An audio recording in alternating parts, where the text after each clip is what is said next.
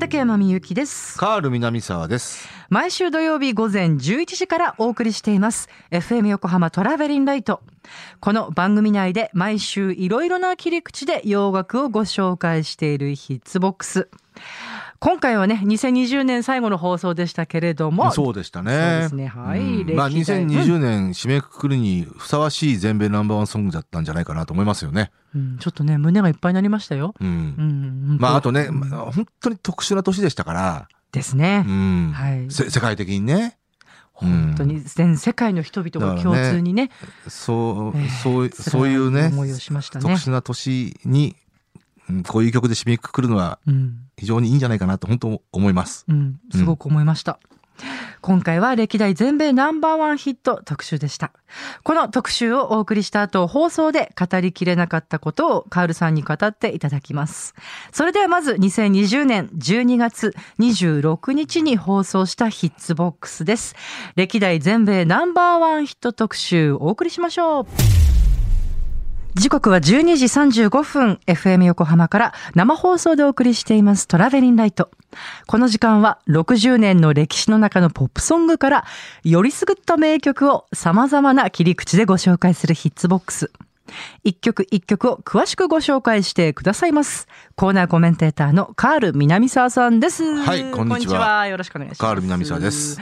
今年最後のオンエア。そうね。ねえまあ毎年言ってますけど、うんうん早いね。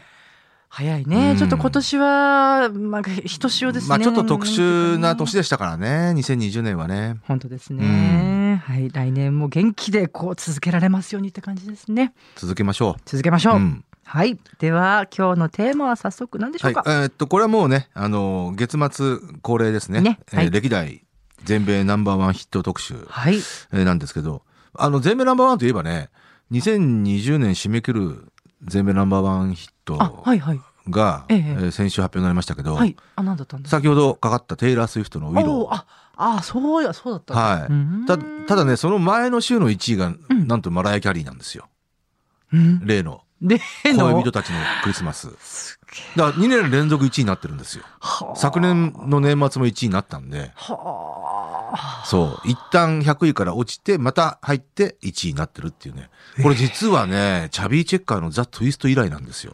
うーんい一旦100位から落ちてっていうね。なんとで、い2う曲回だ。 1位になってるっていう。だはかあら、驚愕です。まあなんというかね、もうリリースから二十数年経てね、驚愕です。そんなことが起こるなんて、誰も予想だにししてませんでしたけど。マライア・キャリー本人がもしかしたらそんなふうにね,、まあそうだよね思ってなかったかもしれないですね。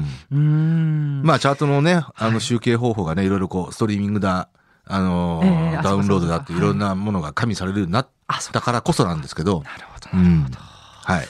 そんな、ね、はいえーに全米ナンバーワンのほど。うーんトピックスでし。たけど。はい。はい。えーということで、今日お届けするのは、はいえー今からちょうど50年前、60年前、40年前、はい。えー要は1970えー70年70年、えー60年、はいえー80年。はい。これがね、面白いんですよ。ちょ、ちょ、で、ちょうど全部その年の年末の今頃のはいナンバーワンなんですけど、んうんうんちょっとした共通点があって、え、なんだろう。はい、これもう先に言っちゃいますけど、ええー50年前がジョージ・ハリソン、れ。おーえー60年前がエルビス・プレスリー、あ、 40年前がジョン・レノン。えー要は、希代のスーパースター、まあ、エルビス・プレスリーとビートルズ関連うんうんうんうん。のアーティストが、うんうん。えーまあ、くしくも、あら、そうですか。それぞれの、要は激動の、えええーディケイドの幕開けの年の年末の1位を飾ったんですね。これはなんか感じますね。感じますね。感じますね。だってほら、うんビートルズはもともとね、エルビスの熱狂的なファンだったってね。うーんはい。えーということで、はいえーまずは1曲目、えーはい1970年ちょうど、はいちょうど50年前ですね。はい。えー、ゼムラマンになっていました、えージョージ・ハリスンのマイ・スイート・ロード。もう50年も前の曲なんですね。そうですね。1970年、ちょうど今頃、年年末えー、4週間1位になりましたね。これあそうですかビートルズ解散後、えーソロとしてはジョージ・ハリソンが、えー初めてのナンバーワンを取ってますね。えーで、この翌年ですね、えーポール・マッカートニーがね、おおそうですか。はい、うえーんーアンクル・アルバートうんうんうんうんうんえーこれが1位になっうん。えて、ーで、さらにえー73年にウィングスとしてね、あ、マイラブが1位になって、それを挟んで、えーようやくリンゴスターがはいはい73年にフォトグラフで1位。はいはい。えーで、さらに、えーその翌年74年にようやくジョン・レノンが、ああ。えー、What Ever Gets Through the Night、はい。夜をぶっ飛ばせ、ええええはいえええーこれで1位を取って、揃い踏みですね。あ、そういう流れでしたか。そうだか。から言ってみれば、あの、ビートルズっていうのはうん20曲の1位を持ってますけど、えええーさらにすごいのは、えー解散後にソロ4人全員が1位を持ってる。うわー、本当だ。まあこんなグループ、後にも先も。にももう出てこないでしょうね。そうですね。はい、えージョージ・ハリスン、マイ・スイート・ロードをお届けいたしましたが、いでは2曲目のごはい、え紹介お願いしーます、次ははい1960年、ちょうど60年前ですね。うんははいいえーこれが、え6週間、はい。ちょうどこの12月、11月の最終週からうんうん12月いっぱいを経て、翌年61年の1月の第1週目まで6週間、大ヒットですね。大ヒットですね。えーこれはもうエルビス・プレスリーの、はいえー、ああいうロンサム・トゥナイトなんですけうーど、んはい。まあ、もうね、やっぱりね、56年から60年の、うーん特に5年間で、はいプレスリーはもう、飛ぶ鳥を落とす勢いどころかえ、ーまあ、誰も追いつけないですよね。あ、そうそなのんですねぐらい、の、うんまあ、チャート実績うんうんうんうんおよび人気、うんうんうんうんえーでしたよね。はい。うんうんまあ言ってみればねロックンロールうーブームのあー最も、えーは先頭にいた火付け役ですよね。そう象徴的な存う在んまあ、パイオニア。アというか、はいうんうんはい。もちろんねロックンロールっていうのは誕生したのはもうその数年前ではあるんですけど、うんうんうんうんうんそれをまあより、うん一般的にしかも白人の若いスターが、うんうんあの歌ったっていうね。ビートルズもだって夢中だったんでしょそうねだから10代の時ね。これが面白いのは、要ははい、ハートブレイクホテルはいはがいでブレイクしたのが1956年では、その時、いわゆるブリティッシュインベージョンの人々っていうのは大体ミドルティーンなんですうよ。ーん。ジョン・レノンがね。 15歳ぐらいですからうね。わー キュンとしてますうね。ん。だからまあはいミック・ジャガーにしかり、ええええええ大体み、あの、ローティーンからハイティーンの間ぐらいだ。だからそれはもう海の向こうで、感じがするうんなんだこれはっていうね、はえーことを思ってたと思うんですよね。はい。はい。ということで、えー聞いていただきましょう。えーエルビス・プレスリーで、ああいうロンサム・トゥナイト。お送りしたのは、エルヴィス・プレスリーで、Are You Lonesome Tonight? でした。イエスって言っちゃうよね、こんなね。あー僕がちょうど今それ言おうと思ってたんであすよ。 れれれれ、奇そう遇ですね。聞かれたらイエスですよ。あ そうですよたね。だこれんなは、あええの、別れた後の歌なんですよね。あ、そうなのそうう。ん別れてうん、うんうん。まだ未練があるんですよ。あーで女性に対してそういうことなんですねうんまだ、今日も一人かいああ、一人じゃないのかなみたいなあーしね。まった、知らなかった。うんそうなんですねいう切ない歌なんですけど。ああ、そこもうすごいロマンチックな歌かと思っちゃいました。うんまあ、プレスリーね、あの、ハウンドドッグとかはい、あの、ジェイルハウスロックとかはい、あの、要は腰、腰をくでらせて、あの、シャウトすうる、あんうんうんの曲もありますけど、はいやっぱりこういうね、ラブミーテンダーとかえ、えあの、キャントヘルプフォーリングインラブとか、はい。あの、こういう曲がああったからこそ、あの、まあ、黄色い歓声がやっぱりね、うんたまらない、失神しちゃうよっ ていうね、女性のファンが。まあ、なんてあのいう多か、かった確ってかいうねにこの歌声ね。うん。あんまり今でもいないかもね。ここの独、なんか独特そうっすかなねものを感じますね。うんまあまあ、マイケル・ブーブレとかね、あの辺いが、や、でもなんか違うなうん。あ、そううんう。ん。そうですね。なんでしょうねはい。うんまあまあ、ある意味、ワンアンドオンリーではありますよね。それはすごい強い気がしますね。うんはいうん。はい。では3曲目。はいえーあ、じゃあ今年最後の曲だ。そううですね。はいジョン・レノンなんですけおどー、なんと。ははいい。あのーまあもちろんね、先ほど言った通り、ええープレスリーが、うん、5 56年にブレイクした頃に、はい彼は15歳で、多分海の向こうで、あ、こういうロックンロールっていうものが、こう、勃興したんだっていうはね。ははは。まあもちろんその前年のね、55年のビル・ヘイリーのヒズ・コメッツ、はい。えーロック・アラン・ザ・クロック、これ、あこれがもう、要はロックンロールの初のナンバーワンって言われてますから、そうなんですね。うん。そのあたりではい、多分、象形を抱いて、あーん、絶対そうだよね、きっと。あよ要はあの R&B ベースのうんうんうんえーロックンロールってものが勃興したんだっていう、大変なことですね、これね。はい、だからそういう少年がやっぱ りねイギリスでは多かったと思うんですよ。うんうんうんだからそれが要は、えー60年代、まあ、特に64年以降ですけど、はいえーブリティッシュインベーションという形で、えーまあ、花開いているわけですよね。まあ、これだからもう本当ブリティッシュインベーションはもう100%といと断言してもいいぐらいですけど、はい基本はアメリカのロックンロール、ねまあ、R&B、ブルース、うんうんえーといったところに象形を抱いてこういう音楽を始めたっていうね。うんでもそう思うとその音楽にまた象形を抱いた日本のそうね若者たちがね日本のあとね、ジョン・レノンが80年年でこの1位取ってるんですけど、はいえー要は、プレスリーがね、77年に亡くなってるんですよ。はいで、その時、ジョン・レノンって反引退生活だったんですよねうんうんうんで。で、多分、まあ、そこでもいろんなことは思ったと思うんですよね。で、要は復帰作、ダブルファンタジー、うんうんえーにあたっての第一弾シングルが、はいえー要はそのプレスリーへの、まあ、オマージュみたいな曲だったんで、そうですか。はいまあもう、これはね、あの皆さん耳馴染みの曲でもあるとは思うんですよ。はいもうちょうどね、ダブルファンタジー40周年なんで、あそうですねはいはいえー改めてええ聴いていただこうと思います。はいはい、えージョン・レノンで、スターティング・オーバー。さあいかがでしたでしょうかね。いや、でも本当、今回のヒッツボックスの選曲をして、えええーまあもともと、その、60年前、50年前、40年前の、ちょうど今頃12月の最終週のうんうん1位を選ぼうと思ってたんですよ。はははそしたらはくしくもですよ。いねえあれあれあれプレスリー、ジョージ・ハリスン、ジョン・レノン、ええー、と思ってね。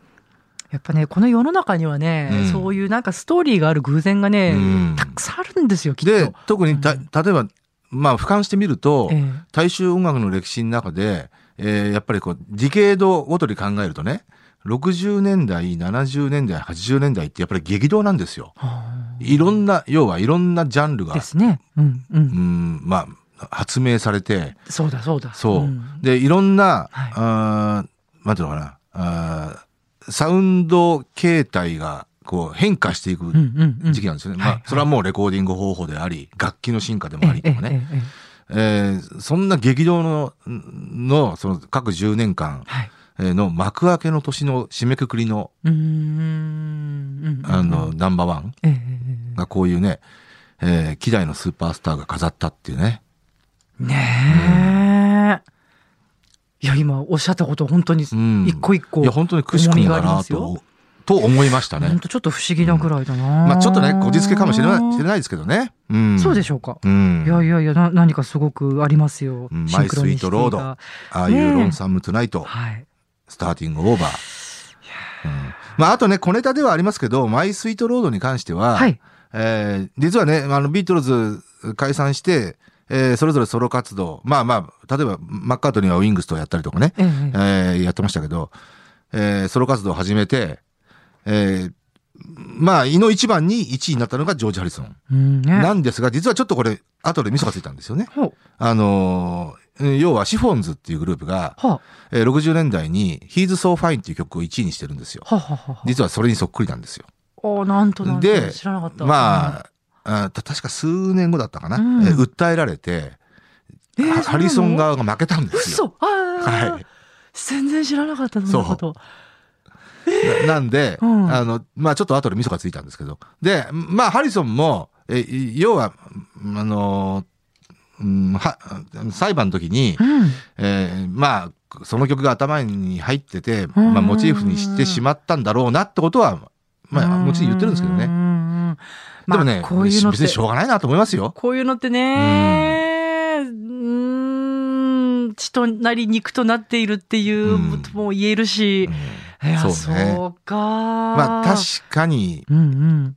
まあ、似てるんですけど、でもあれですね、ジョージ・ハリスンでもそういうことがあるんだなと思う と、なそうねなんていうかこうき希望、逆に希望になっちゃってまああのちなみにですけど、ええそういった全面ナンバーワンになって、うんうん後に敗訴した曲っていうのは、うんそれ以降もあるあるんですけどね、うんうんうんゴーストバスターズとか、あそうなんだ、もうだからこれはやっぱ作った人間しか分かんないですよね,、まあねやってやれと思ったかあ本当にそうだ知ってたけどそんなこと思ってなかったって、うん自分しか知らないことまだあ、からゴーなスんとトバかスターズに関しては、うんまあ、ちょっとね、いろんな、いろんな意味で確信犯的なとこはあったかなとは思うんですけどうんうんも、うんあれはあの、ヒューイ・ルイさんだ、ニュースのね、I want a new drug なんですけど、あそうなんだそうーん近年の例で言うと、あえれ、えあれですね、ロビン・シックですよね。ロビン・シックのブラードラインンあれはかっこいいけどねズ。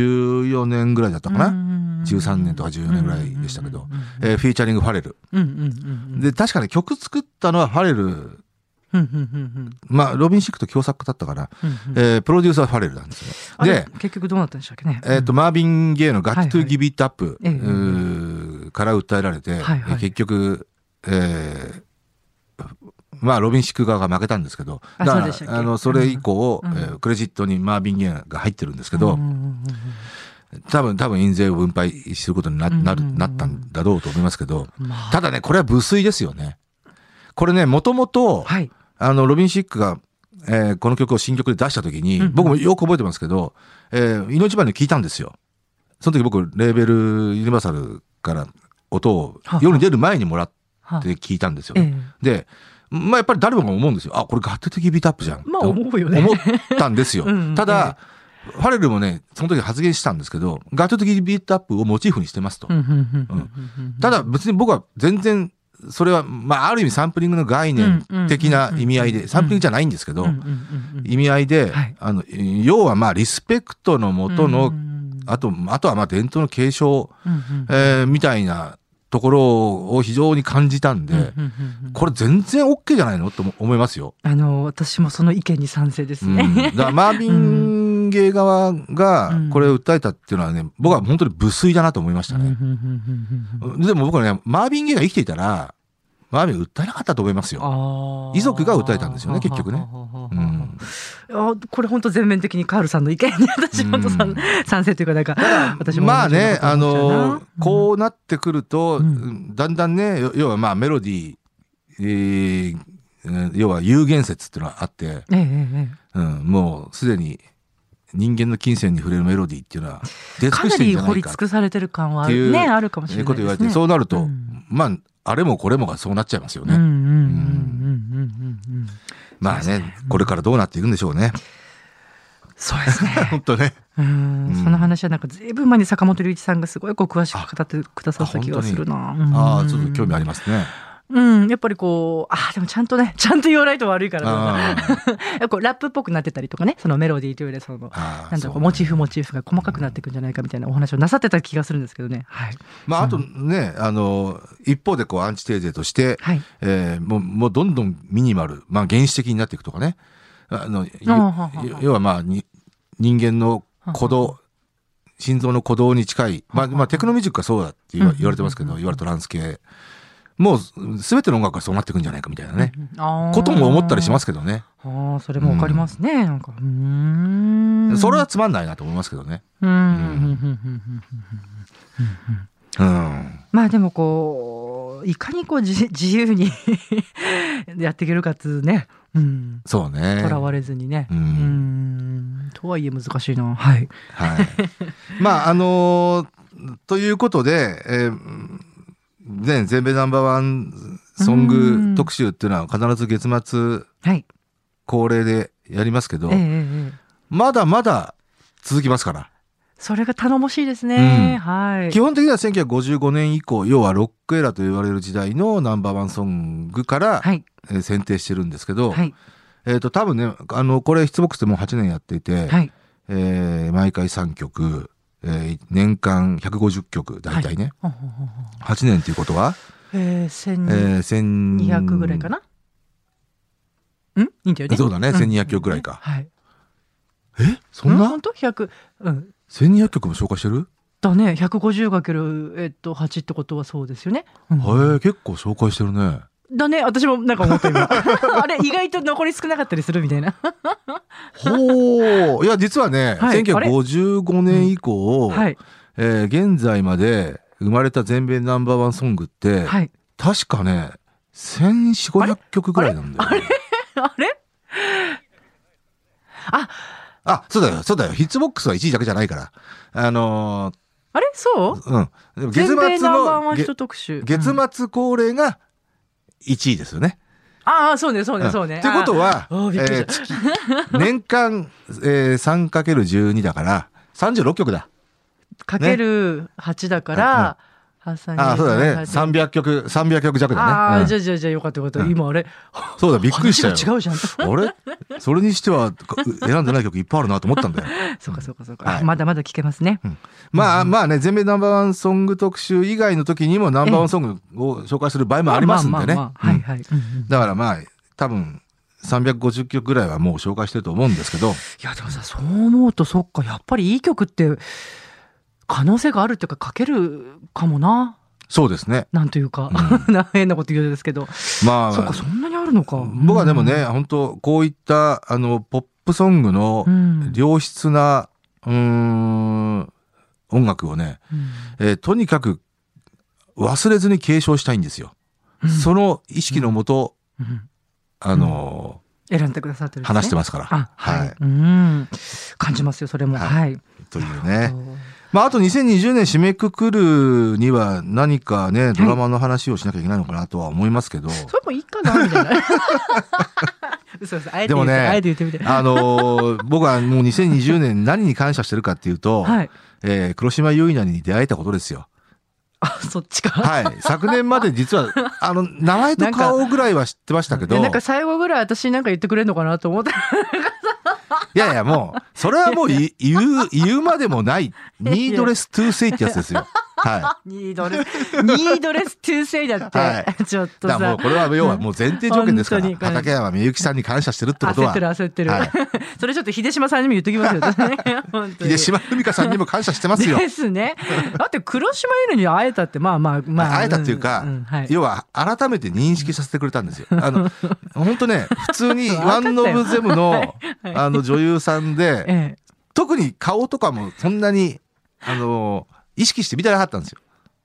ああ、そうなんですね。そうんんそれがうん、えー要はまあ、連ドラの主役クラスで、うんうんまあまあ、民放の連ドラの主役クラス初めて、ほんほんえー行列の女神っていうね、はい。はいテレ東のドラマ4月クールに うん出て、はい。何気に第1回目見たら、はい。もう衝撃で すよ。なんてこの子はいいんだ。なんか来年、本当に出会えたらいいね。ちょろっとでもね。あの、参った実な物にね。そうね。ねえ参ったなと思ったな。本当にさ、いやー、最後の最後までこう、私は、はい、今年は何を聞かされていたんだろう感が、 はい。はい。だからね、来年もね、いいドラマが、まあもうすでにね、1月クールのドラマいろいろ発表になってますけど、あ、もうそうなんでしょうね。なってますようんうんううんん。あの黒島さんはまあちゃんとラインナップにーい入っや、てるんですか、な入ってないんだよな。ああ、そういうもんなんだ。うんうんうんうんうんまあ多分、いどっか映画関係の撮影とかしてるのかもしれないですけど。ねえぜひ連ドラに出てほしいな、ってね思うわけですよ。もうね、この私の困った気持ちを助けてくれるのはもうなんなんでしょうね。あとね、何度もうん。言うけど、何度も言うけど、はい。曲出さないかな。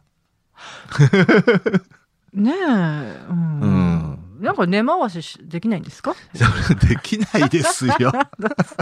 さすがに。ね、なんか根回しとか言ってね。はうい。んえーということでね、本当2020年もはい。お世話になりました。